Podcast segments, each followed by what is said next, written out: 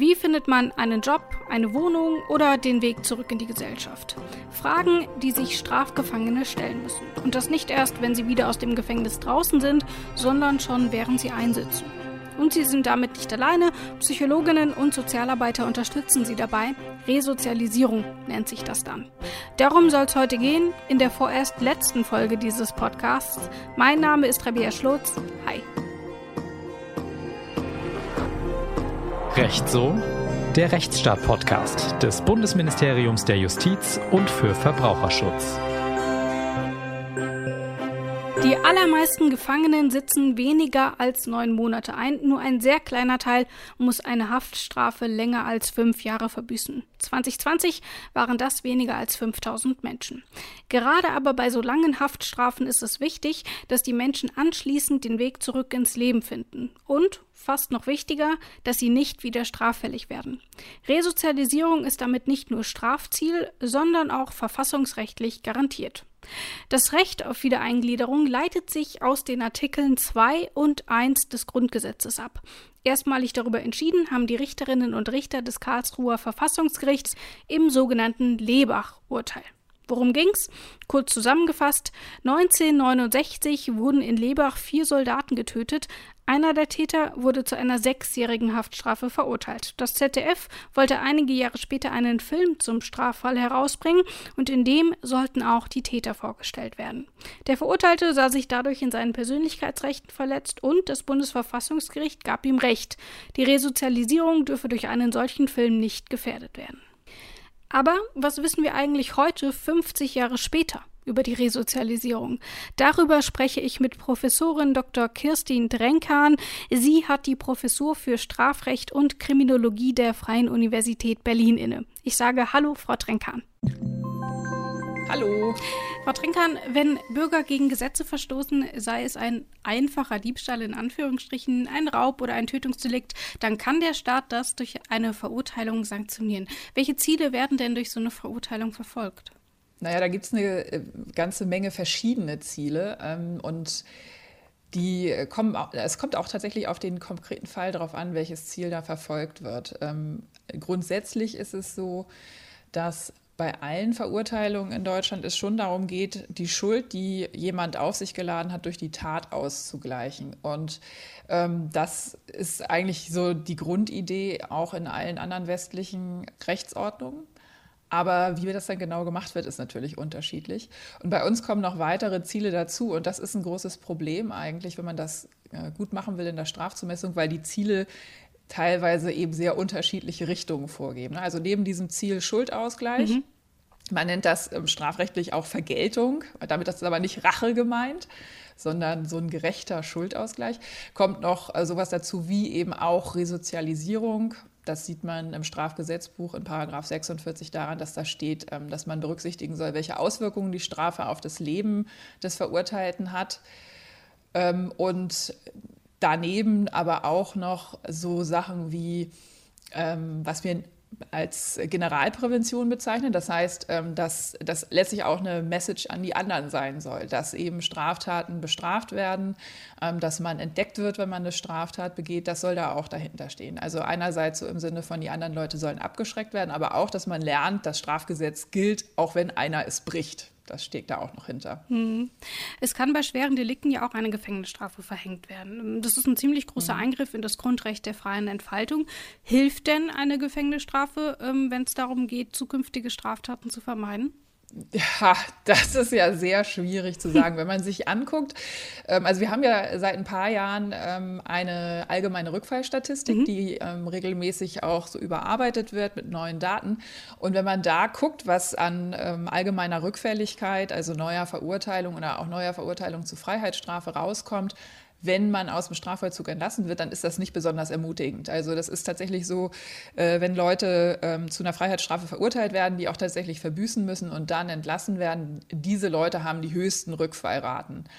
Wenn man das aber dann vergleicht, ähm, dann muss man natürlich auch bedenken, so mit anderen Sanktionen, dass die Leute, die im Strafvollzug landen, das ist ja schon so ein Auswahlprozess. Es wird ja nicht einfach ähm, zufallsmäßig ausgewählt, so du gehst heute mal in den Knast und du kriegst eine Geldstrafe, mhm. sondern da sind ja bestimmte Überlegungen dahinter. Und ähm, das heißt, dass von der Idee her natürlich die Leute eine Freiheitsstrafe bekommen, die auch tatsächlich vollstreckt wird sofort, bei denen man meint, ähm, dass sie zum Beispiel eine Bewährungszeit nicht mehr durchhalten ähm, und dass man das letztlich auch nicht anders noch rechtfertigen kann mit einer Bewährungszeit.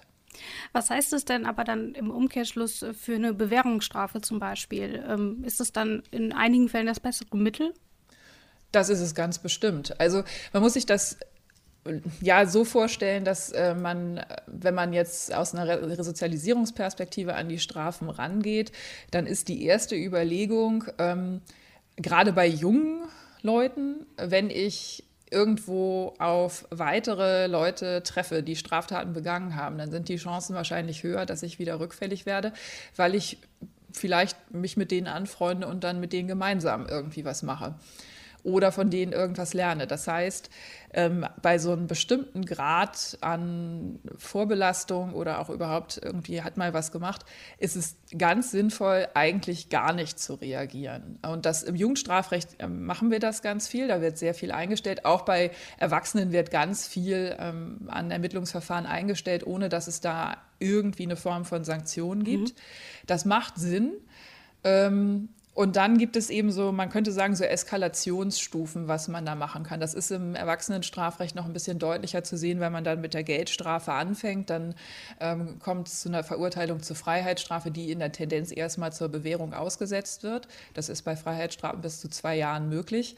Und erst danach, äh, wenn man das schon ausprobiert hat oder wenn die Straftat zu schwer ist, ähm, als dass man das nicht mehr auch äh, vor der Allgemeinheit rechtfertigen könnte, dass man das ähm, zur Bewährung aussetzt, kommt eben so eine unbedingte Freiheitsstrafe ins Spiel. Also diese einzelnen Herangehensweisen haben natürlich unterschiedliche Möglichkeiten auf die Person einzuwirken. Aktuell sitzen 58.000 Personen in deutschen Gefängnissen. Das heißt, ähm, die Gefängnisstrafe wird dann doch ähm, verhängt ähm, und es wird eben nicht auf die Bewährungsstrafe mhm. ausgewichen.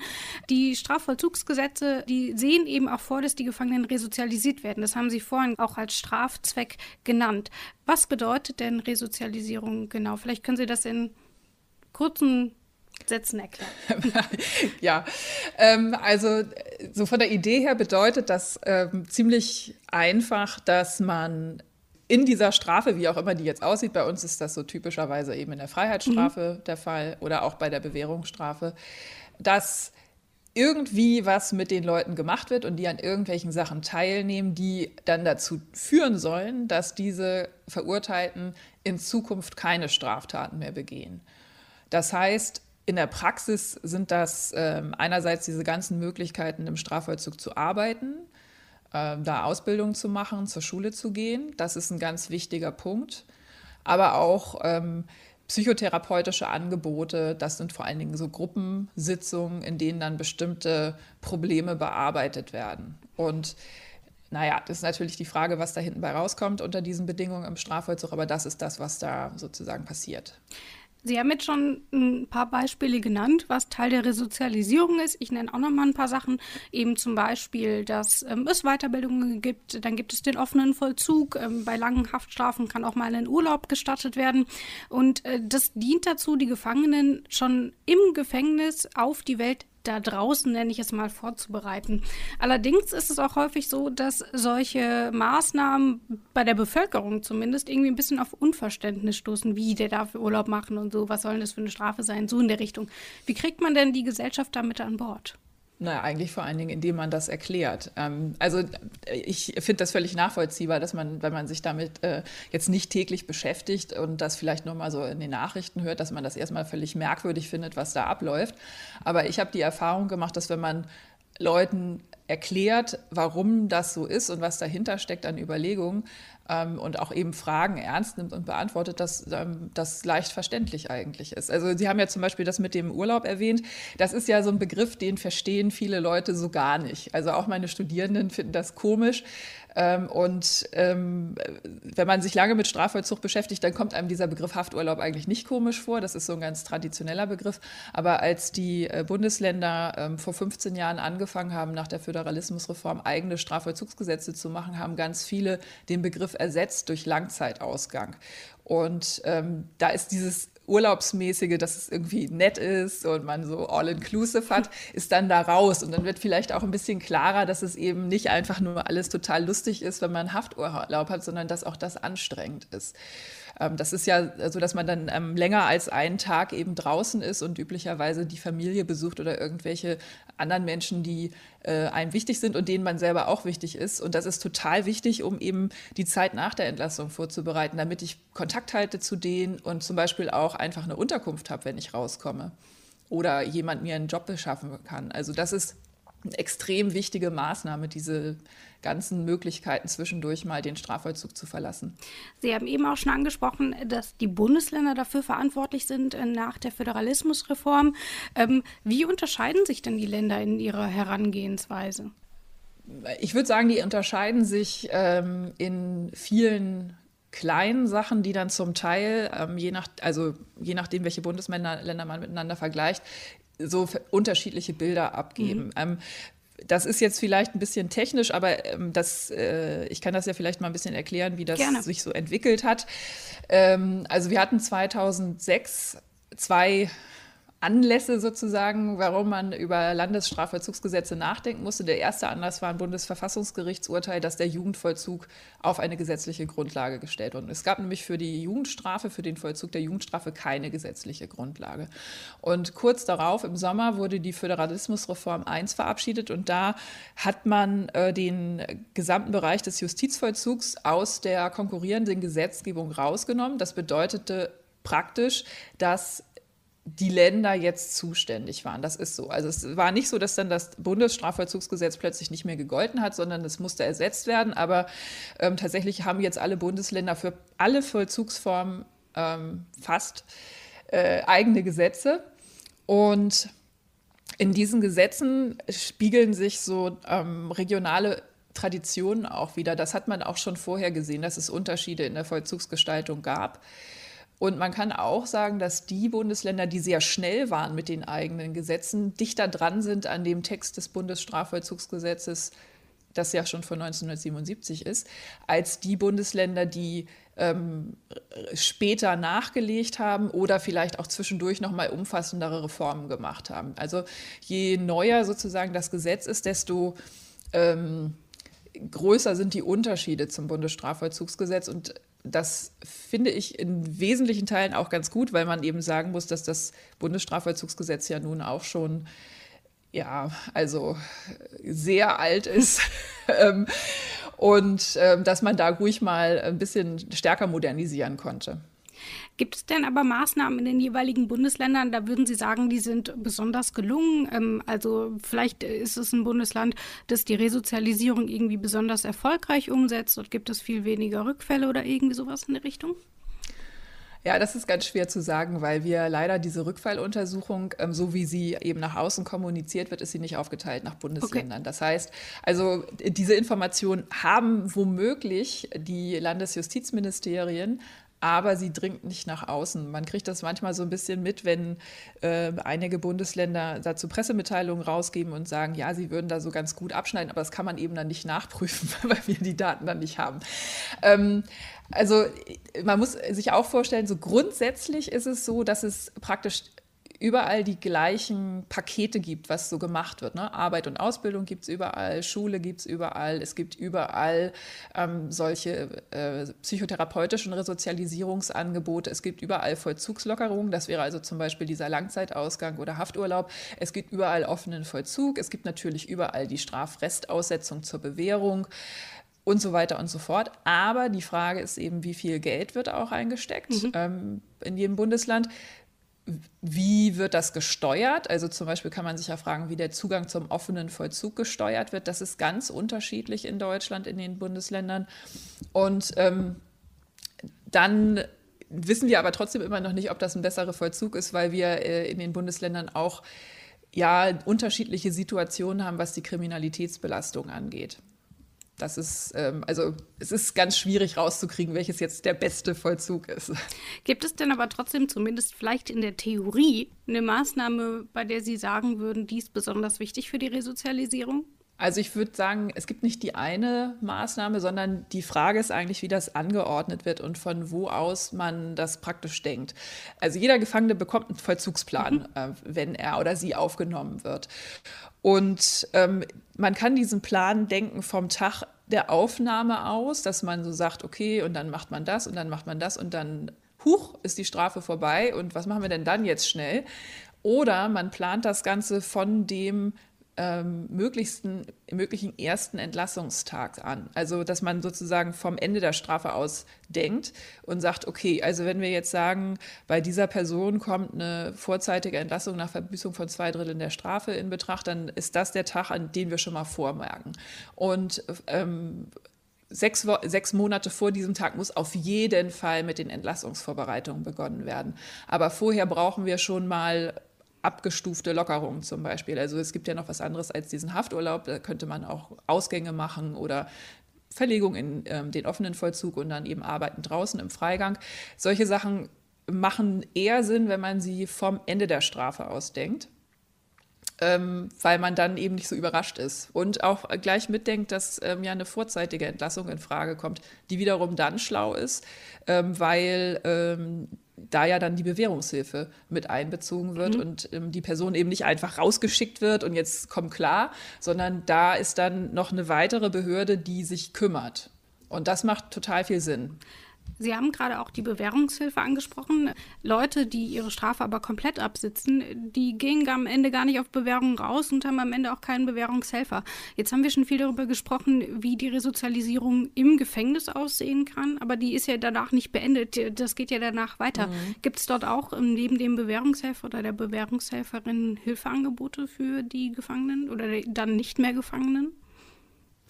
Ja, da gibt es tatsächlich was. Also erstmal ist es so, dass es in allen Bundesländern so rund um die ähm, Justizvollzugsanstalten, aber eben auch in, an anderen größeren Orten ähm, die freie Straffälligenhilfe gibt. Das sind also üblicherweise Vereine, ähm, gemeinnützige Vereine, die Unterstützung für Haftentlassene und auch für deren Familien, also auch für die Familien von Gefangenen anbieten und ähm, ganz häufig auch Angebote im Strafvollzug machen. Wenn man das äh, irgendwo sucht bei sich zu Hause, die haben häufig Namen wie Freie Hilfe, Reso-Hilfe oder Resozialisierungshilfe, aber es gibt auch natürlich eine ganze Menge andere Namen dafür. Ähm, und das sind Einrichtungen, die eine ganze Menge in diesem Feld Straffälligenhilfe machen. Also das würde man als Straffälligenhilfe bezeichnen, sowohl drinnen und draußen. Und bei ähm, denjenigen Gefangenen, die ihre Strafe komplett verbüßen. Vollverbüßer nennen wir die. Da gibt es aber auch, ähm, je nachdem, wie lang die Strafe war und auch was das für eine ähm, Verurteilung war, wegen was für einer Straftat, da gibt es dann auch noch möglicherweise die Führungsaufsicht. Das ist äh, eigentlich von der Idee her so ähnlich wie Bewährungshilfe. Das machen auch Bewährungshelferinnen und Bewährungshelfer. Aber die Führungsaufsicht ist ähm, das ist jetzt auch wieder so ein typischer technischer Ausdruck, ist eine Maßregel der Besserung und Sicherung. Das heißt, das kommt praktisch noch oben drauf. Das ist nicht mehr Teil der eigentlichen Strafe, weil die ja vorbei ist, wenn mhm. die Strafe abgesessen ist. Ne? Und dann kommt das oben drauf. Und das ist eigentlich auch ursprünglich mal gedacht, mehr als Kontrolle. Ähm, heute finden da ganz viele Angebote auch statt, weil natürlich die Leute, die nach einer Vollverbissung rauskommen, auch Unterstützung einfach brauchen beim Klarkommen draußen. Genau, das, das sind ja schon so Kleinigkeiten wie, ähm, hat noch nie ein Smartphone in der Hand gehabt oder so, gerade bei langen Haftstrafen, da passiert ja auch ganz viel Entwicklung draußen. Das sollte man wahrscheinlich auch nicht unterschätzen. Ne? Nee, genau. Also ich habe das tatsächlich auch mal von einem Gefangenen gehört. Ich habe vor sehr langer Zeit jetzt schon eine Untersuchung gemacht über die Lebensbedingungen von äh, männlichen Gefangenen, die lange Strafen verbüßen. Mhm. Um das vielleicht mal einzuordnen, also in, in Europa wird als lange Strafe eine Freiheitsstrafe von mindestens fünf Jahren oder so mehrere Freiheitsstrafen, die so hintereinander vollstreckt werden, von insgesamt mindestens fünf Jahren oder lebenslang eingeordnet. Also es ist jetzt nicht so wie in den USA, dass die Leute dann da jahrzehntelang irgendwie ähm, drin sind, bis man sagt, das ist eine lange Strafe. Das ist äh, also sagt ein bisschen auch was über das Strafniveau bei mhm. uns in Europa aus. So jedenfalls, da habe ich natürlich auch viele Leute getroffen, Männer getroffen, die eine lebenslange Freiheitsstrafe verbüßen und vielleicht dann eben auch schon mal solche Lockerungen bekommen haben. Und da haben mir doch auch einige erzählt, wenn sie dann ähm, raus sind, die müssten erstmal üben, zum Beispiel eine Zugfahrkarte mhm. zu ziehen. Wenn man jetzt ähm, irgendwie an einem anderen Ort, als wo die Familie wohnt, inhaftiert ist, dann muss man ja auch irgendwie dahin kommen, wo eben dieser ähm, Hafturlaub eigentlich stattfinden soll. Das heißt, man muss irgendwie mit der Bahn fahren. Und wenn man ähm, eben seine Strafe angetreten hat, zu Zeiten, als man noch am Schalter eine Fahrkarte bekommen hat. Und jetzt soll man plötzlich mit so einem ähm, Touchscreen das machen, der vielleicht auch nicht gut funktioniert, weil er ein bisschen dreckig ist. Äh, dann ist man total aufgeschmissen. Mhm. Das ist einfach ähm, schwierig und muss vorher geübt werden. Sie haben eben auch schon angesprochen, dass die Inhaftiertenrate in den Bundesländern ganz unterschiedlich verteilt ist, also Gefangene pro 100.000 in der Bevölkerung. In Berlin, Bayern und Sachsen sind je 100.000 Bewohner und Bewohnerinnen mehr als doppelt so viele Personen inhaftiert wie in Schleswig-Holstein. Da will ich mal ganz komplett vereinfacht fragen, welches Land ist denn dann sicherer? Hm. Weder noch. Also ich würde nicht sagen, dass Bayern sicherer ist als Schleswig-Holstein. Auch wieder, weil ich ja weiß, dass in Schleswig-Holstein man sich super auch einfach auf die Straße wagen kann, ohne dass man da irgendwas Schlimmes erwarten mhm. muss. Das kann man aber auch in Bayern. Also ähm, das, was wir daraus lernen, ist eigentlich eher, dass es überhaupt nicht so schlimm ist, nicht so viele Leute einzusperren, weil das die Sicherheit nicht maßgeblich beeinflussen wird. Das machen andere Sachen, also sozialer Zusammenhalt, möglicherweise auch das Gefühl ähm, von Sicherheit, dass man mal sieht, dass Polizei ähm, unterwegs ist und man eben auch darauf vertraut, dass da tatsächlich was passiert, wenn man die Polizei ruft. Ja, also der soziale, ich würde sagen, der soziale Zusammenhalt ist ganz wichtig. Und in Bayern und Schleswig-Holstein ist der natürlich wahrscheinlich äh, hoch ausgeprägt, so in ländlichen Gegenden. Die Leute, die kennen sich ja untereinander sehr gut und haben sich gut im Auge. Die brauchen den Staat zur Kontrolle nicht unbedingt. Dann will ich zum Schluss unseres Gesprächs nochmal Bilanz ziehen. Sie haben ganz am Anfang, als wir angefangen haben zu sprechen, gesagt, dass die Resozialisierung oder beziehungsweise die Rückfallquote doch relativ hoch ist. Was bedeutet das denn dann im Gegenzug für die Resozialisierung? Ist die erfolglos? Also das betraf ja die Resozialisierung beziehungsweise die Rückfallquote nach ähm, geschlossenem Strafvollzug. Mhm. Das bedeutet für die Resozialisierung, wenn man das aber allgemein sieht, ähm, dass so ein geschlossenes Setting wie der Strafvollzug, wo man eben nicht freiwillig ist und sich nicht gut entziehen kann, dass das einfach ein ganz schwieriges Pflaster ist für solche Resozialisierungsangebote. Und das heißt, ähm, das ist aber auch tatsächlich was, was äh, relativ gut erforscht ist im Ausland, dass Maßnahmen, die in so einem äh, Setting draußen stattfinden, also zum Beispiel bei der Bewährungshilfe, dass die erfolgreicher sind, einfach weil der ganze Zwangscharakter nicht so ausgeprägt ist. Und das kann man sich ja auch vielleicht für sich selber vorstellen, wenn, wenn da jetzt einer sagt, du musst jetzt hier eine Therapie machen, sonst darfst du dies und jenes nicht machen, da hat man doch direkt keinen Bock drauf. Und ähm, so ist es eben im Strafvollzug. Also selbst wenn man das Gefühl hat, ja, okay, das könnte vielleicht helfen, dann ist äh, die Überwindung, wenn einem das so sozusagen so sagen wir, sehr stark empfohlen wird, ähm, ist vielleicht noch größer, als wenn man das von, also wirklich ganz freiwillig macht. Das sagt Kirstin Drenkert. Vielen Dank fürs Gespräch. Vielen Dank, ja, gerne.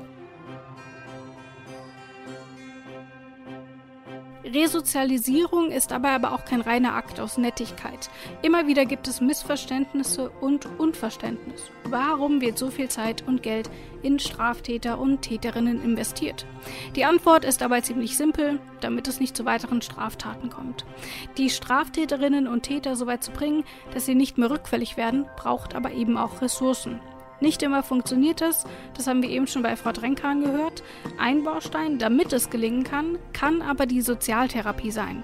Dr. Hilde van den Bogart leitet die Sozialtherapie in der Justizvollzugsanstalt Lübeck Wie wird dort resozialisiert? Frage ich Sie doch am besten selbst. Hallo, Frau Vandenburgert. Hallo, Frau Schlotz. In der JVA Lübeck leiten Sie den Bereich der Sozialtherapie und von den Gefangenen der JVA Lübeck leben bis zu 39 Gefangene in den Wohngruppen dieser sozialtherapeutischen Abteilung und durchlaufen dort diverse Therapieangebote. Das ist jetzt meine sehr grobe Zusammenfassung. Vielleicht haben Sie ja eine ausführlichere ähm, für uns. Worin unterscheidet sich denn die Sozialtherapie vom, ich sag mal, normalen Knast? Ja, wir haben ein sehr viel umfänglicheres psychotherapeutisches Angebot, aber das ist nur eine Säule der Sozialtherapie. Ganz wichtig ist auch das Zusammenleben in der Wohngruppe, wo man eben soziales Verhalten lernen kann, Konflikt lösen lernen kann. Und äh, dieses Miteinander spielt einfach eine sehr große Rolle bei der Entwicklung des Einzelnen, der bei uns ist. Und dazu kommt noch ein, ein Freizeitangebot, das auch Gefangene an äh, Freizeitaktivitäten heranführen soll, die für nach der Haft auch ne, sinnvoll sind.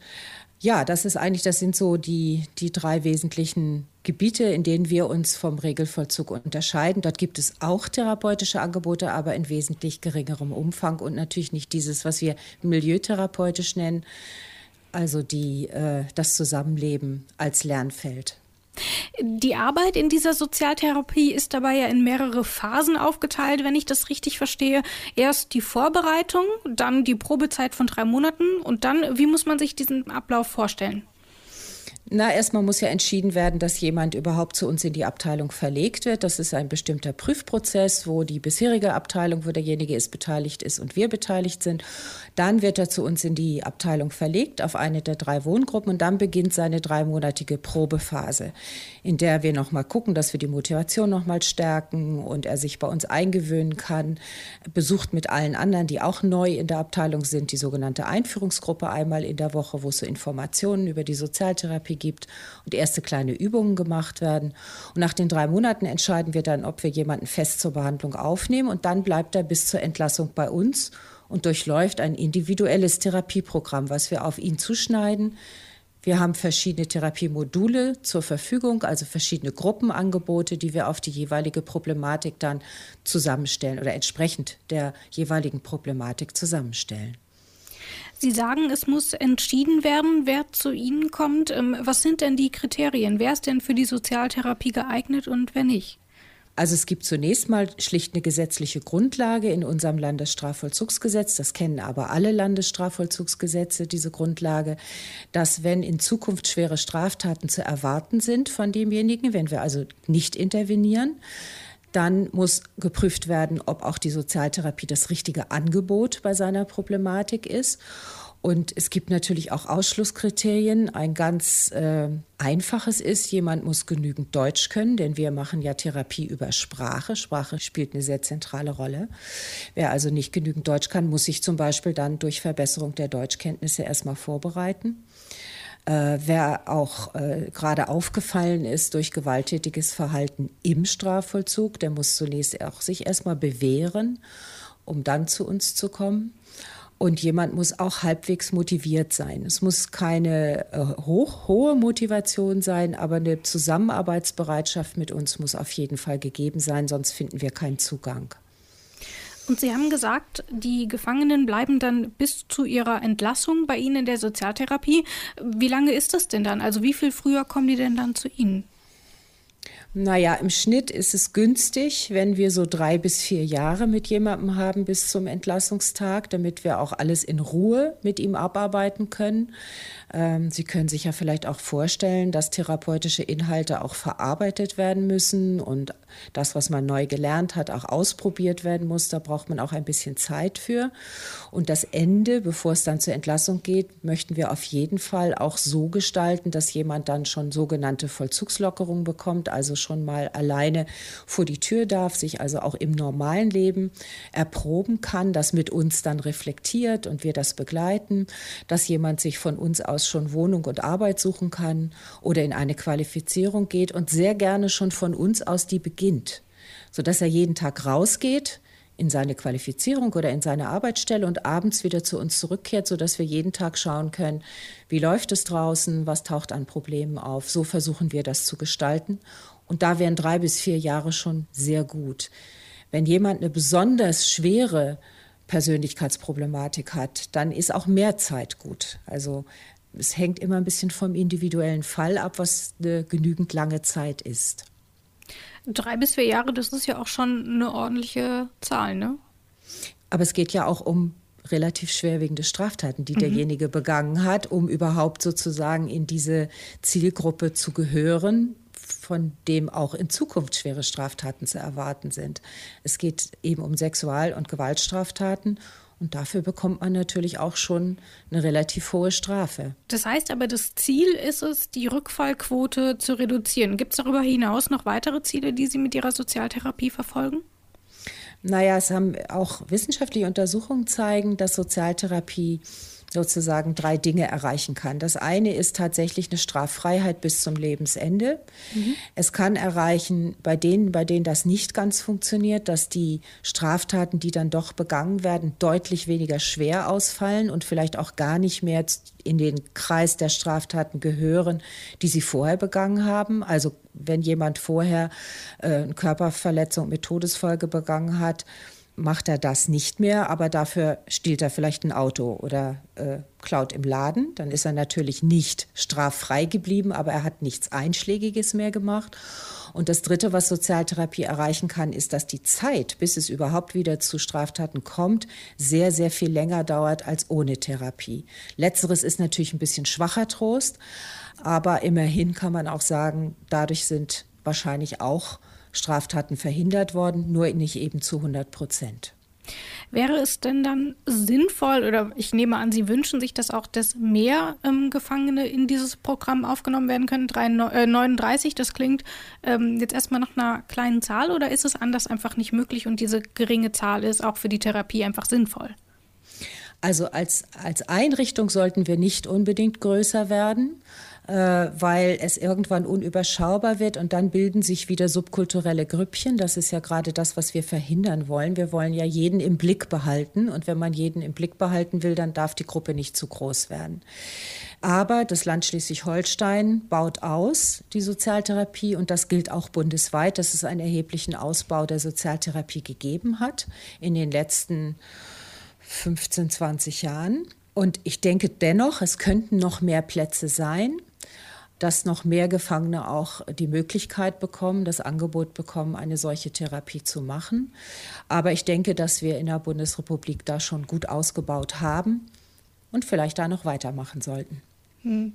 Sie sagen aber, ähm, es gibt schon einige Angebote, aber natürlich dauert es auch, um diese Plätze auszuweiten, um Konzepte zu entwickeln und so. Deswegen ist das ja auch schon auch ein langer Prozess. Gibt es denn vielleicht so eine Symbiose, wie man diese Sozialtherapie in den normalen ähm, Gefängnisalltag irgendwie integrieren kann, ohne dass man jetzt erstmal langwierig Plätze schaffen muss? Ja, das geht nur aber nur mit bestimmten Elementen der Sozialtherapie. Also man kann natürlich Therapiegruppen im Regelvollzug anbieten, man kann Einzeltherapie im Regelvollzug anbieten, man kann auch Trainings, die wir machen, also Kompetenztrainings wie Problemlösen oder, oder Sozialverhalten. Diese Dinge kann man dort natürlich genauso anbieten. Die Problematik ist, dass das dann ein anderes Umfeld ist, dass einfach dort die Abteilungen riesengroß sind zum Teil, dass dort also wieder Menschen auch sich in Untergruppen zusammenfinden, dass man nicht im Alltag Alltag mit ihnen weiter das reflektieren und üben kann, was in den Gruppen gelernt wird, weil sie da auf ein anderes Umfeld stoßen, auch mit vielen, die keine therapeutischen Angebote wahrnehmen und die es ihnen nicht immer leicht machen, sich zu verändern. Also es ist kein Umfeld, in dem Veränderung sehr einfach ist für den Betroffenen. Und deswegen werden diese Elemente wichtig, die sind wichtig, die sollten auch unbedingt angeboten und wahrgenommen werden. Sie sind aber in ihrer Wirksamkeit mühseliger, weil einfach das entsprechend unterstützende Umfeld nicht so geschaffen werden kann. Und das ist das Besondere an der Sozialtherapie. Es ist eben ein 24-Stunden-Programm, wenn man so will, sehr intensiv. Mhm. Wir sind die Intensivstation und der Regelvollzug kann aber natürlich äh, therapeutische Maßnahmen anbieten. Sie sagen, das ist ein 24-Stunden-Programm und ich stelle mir vor, dass so ein strukturierter Tagesablauf mit Einzel- und Gruppentherapie, ähm, mit Arbeiten, mit äh, Freizeitangeboten, die auch verpflichtend sind, dass diese Struktur schon auch wichtig ist für die Resozialisierung, denn sobald man aus dem Gefängnis raus ist und arbeiten muss, braucht man diese Struktur ja auch. Welche Rolle spielt denn dieses Beschäftigtsein dann für die Resozialisierung? Ja, also äh, es äh, kommt natürlich ein bisschen darauf an, es müssen auch gute Inhalte in der Beschäftigung mhm. sein. Tatsächlich ist es so, dass die bei uns Untergebrachten natürlich einer Arbeit in einem der Betriebe der Anstalt nachgehen oder zur Schule gehen oder eine Qualifizierung intern machen. Dann haben sie ihre, ihr Therapiegruppenprogramm, sie haben ihre Einzeltherapie, sie haben ihre Freizeitgruppen, genau wie Sie es geschildert haben. Sie haben auch noch Aufgaben darüber hinaus, die sich manchmal aus der Einzel- oder Gruppentherapie entwickeln, dass sie noch am Abend vielleicht noch ein Arbeitsblatt ausfüllen oder eine andere Aufgabe noch umsetzen. Ähm, von daher ist das natürlich eine ganz voller, ein ganz voller Tag. Gleichzeitig müssen wir aber fördern, dass sie diesen Pflichten auch sozusagen selbst organisiert nachkommen. Wenn man nur einen Tagesablauf vorgibt, der total durchgetaktet ist und wo man genau weiß, wann was kommt, mm, dann befähigt einen das ja nicht unbedingt nachher alleine draußen einen Tag auch gut zu strukturieren. Das heißt, wir müssen auch darauf achten, dass sie diese Dinge selbstverantwortlich wahrnehmen, dass sie äh, auch ansprechen, wenn Dinge zu viel werden oder wenn sich Dinge überschneiden. Also Eigenverantwortung spielt ja auch eine große Rolle beim Fitmachen für den Alltag nach der Haft nach der Haft, das ist ein gutes Stichwort. Ähm, die Frage ist ja natürlich, die Resozialisierung, die hört ja nicht einfach auf, sobald man draußen ist. Also auch äh, wenn man dann draußen ist und sich in den Alltag wieder zurückfinden will, braucht man häufig noch Unterstützung. Äh, wer aber zum Beispiel seine Strafe komplett abgesessen hat, hat zum Beispiel keinen Bewährungshelfer oder eine Bewährungshelferin. Gibt es dort auch von Ihrer Seite irgendwie Angebote oder wie kann man das am besten ähm, ausbauen? Also einmal ist es so, wer seine Strafe voll verbüßt hat, also bis zum letzten Tag, kann durchaus unter Führungsaufsicht gestellt werden und hat dann auch jemanden, der sozusagen ein Auge drauf hat und, äh, und aufpasst und begleitet. Aber es ist äh, bei uns so, dass wir noch einen sogenannten Nachsorgetherapeuten haben, äh, der schon bei uns im Team mitarbeitet, sodass er bekannt ist, also kein, kein neues Gesicht. Und der übernimmt nach der Haftentlassung eine regelmäßige therapeutische Betreuung, entweder in Gruppenform oder auch in Einzelgesprächen und begleitet denjenigen so im Schnitt noch drei Jahre nach der Haftentlassung. Wie gehen denn die Gefangenen mit diesem Therapieangebot um? Ich kann mir vorstellen, dass es natürlich auch sehr, sehr anstrengend ist, sich äh, in Gruppentherapien, in Einzeltherapien die ganze Zeit auch mit sich selbst und seinem Umfeld irgendwie auseinanderzusetzen. Wie ist da die Resonanz? Das ist auch ein bisschen unterschiedlich. Also es gibt einmal diejenigen, die auch selber den Wunsch hatten, zu uns zu kommen, die also gut motiviert sind, die also auch auf jeden Fall etwas von uns möchten und sich darauf einlassen, was wir anbieten. Dann gibt es so die Gruppe, die zweifelt, hm, die sich das erstmal angucken muss, die wir aber dann im Laufe der Zeit, wenn sie bei uns sind, auch überzeugen können. Und dann gibt es die dritte Gruppe, die also sehr gering motiviert kommt da ist natürlich erstmal die Resonanz nicht so positiv. Wir setzen immer drauf, dass durch das Zusammenleben und durch die, den Einfluss der anderen, die schon da sind, und den darf man nicht unterschätzen, dieser Einfluss auf Augenhöhe, der spielt dabei eine ganz große Rolle.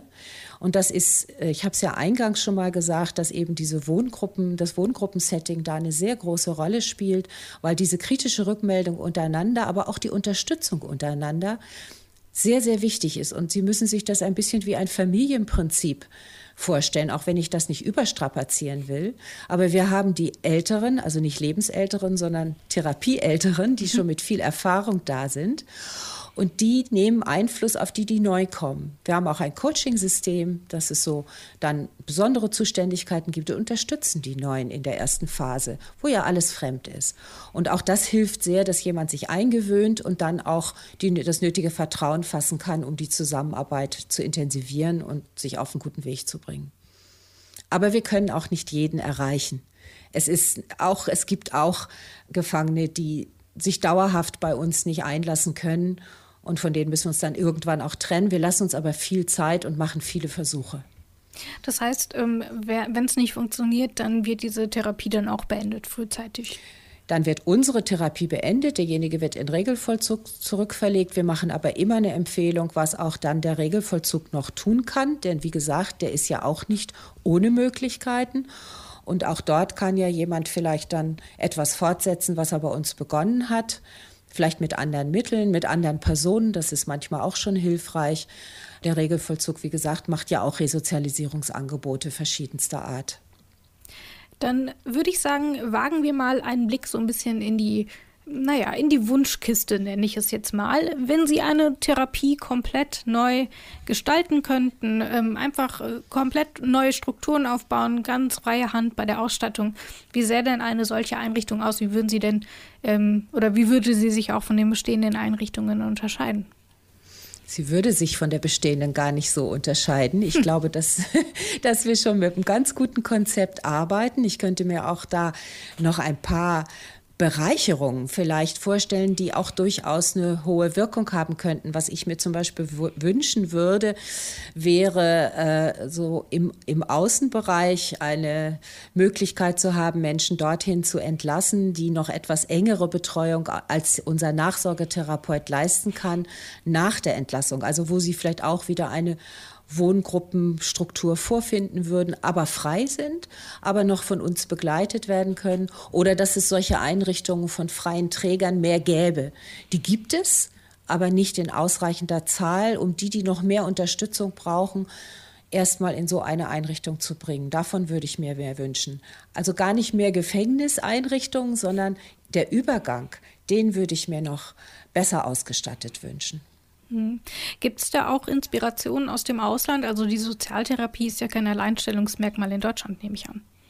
Nein, es ist so, dass als in Deutschland nach dem Zweiten Weltkrieg in den 60er Jahren dann die Diskussion aufkam, dass wir auch solche Einrichtungen brauchen für den Strafvollzug. Äh, da hat man sich in den skandinavischen Ländern umgeguckt, man hat sich in den Niederlanden umgeguckt, weil es dort solche Einrichtungen schon länger gab und hat sich da inspirieren lassen und vieles auch von dort übernommen, dann aber auch weiterentwickelt. Und das ist auch heute so, dass man von anderen da nur lernen kann. Im eigenen Land, also es gibt ja viele Sozialtherapien in der Bundesrepublik, wir lernen voneinander und wir lernen natürlich auch von den Kollegen und Kolleginnen im Ausland. Die Sozialtherapie bei Ihnen in Lübeck, die gibt es jetzt seit 20 Jahren. Ähm, was steht denn für die nächsten 20 Jahre an? Was stellen Sie sich vor? Also wir werden tatsächlich einen Ausbau erfahren. Es werden noch zwei neue Wohngruppen eingerichtet werden, um den Bedarf auch in der JVA Lübeck noch besser decken zu können. Äh, ich bin sehr froh darüber, dass die Pläne so sind, dass die in einem eigenen Gebäude nochmal untergebracht werden, sodass wir nicht dann so eine Therapiefabrik werden, sondern dass wir unsere Struktur behalten und für zwei neue Wohngruppen einfach nochmal eine eigene Struktur aufbauen können, wegen dieser Übersichtlichkeit, die gegeben sein muss.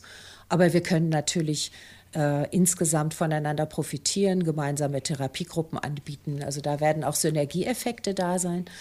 Äh, das finde ich aber sehr gut, dass wir dann vor allen Dingen auch mehr Gewaltstraftätern noch äh, Plätze anbieten können. Äh, das halte ich für sehr geboten und freue mich, dass das auch kommen wird. Das sagt Hilde van den Bogart. Vielen Dank fürs Gespräch. Sehr gerne. Ein langer und langwieriger Prozess ist die Resozialisierung also. Es gibt dafür auch kein Schema F. Ein Weg dran vorbei führt aber trotzdem nicht. Vielmehr dürften die Angebote in den kommenden Jahren sogar noch ausgebaut werden. Ob sich das dann auch in der Rückfallquote zeigen wird? Aktuell liegt sie je nach Straftat bei bis zu 25 Prozent. Es gibt also noch einiges zu tun. Was lernen wir also heute? Straftäter und Täterinnen haben ein Recht auf Wiedereingliederung in die Gesellschaft. Das wiederum ist ein Prozess, der mehrere Jahre dauern kann und auch nicht mit dem Ende der Haftstrafe beendet ist. Das war es erstmal von uns. Das war dann auch die vorerst letzte Folge vom Rechtsstaat Podcast. Alle Folgen zum Nachhören findet ihr überall dort, wo es Podcasts gibt und unter bmjv.de slash recht so. Dort findet ihr außerdem noch weiterführende Informationen zu den Themen, die wir hier im Podcast behandelt haben. Mein Name ist Rabia Schlotz. Danke, dass ihr dabei gewesen seid, wenn es heißt Recht so der Rechtsstaat-Podcast des Bundesministeriums der Justiz und für Verbraucherschutz.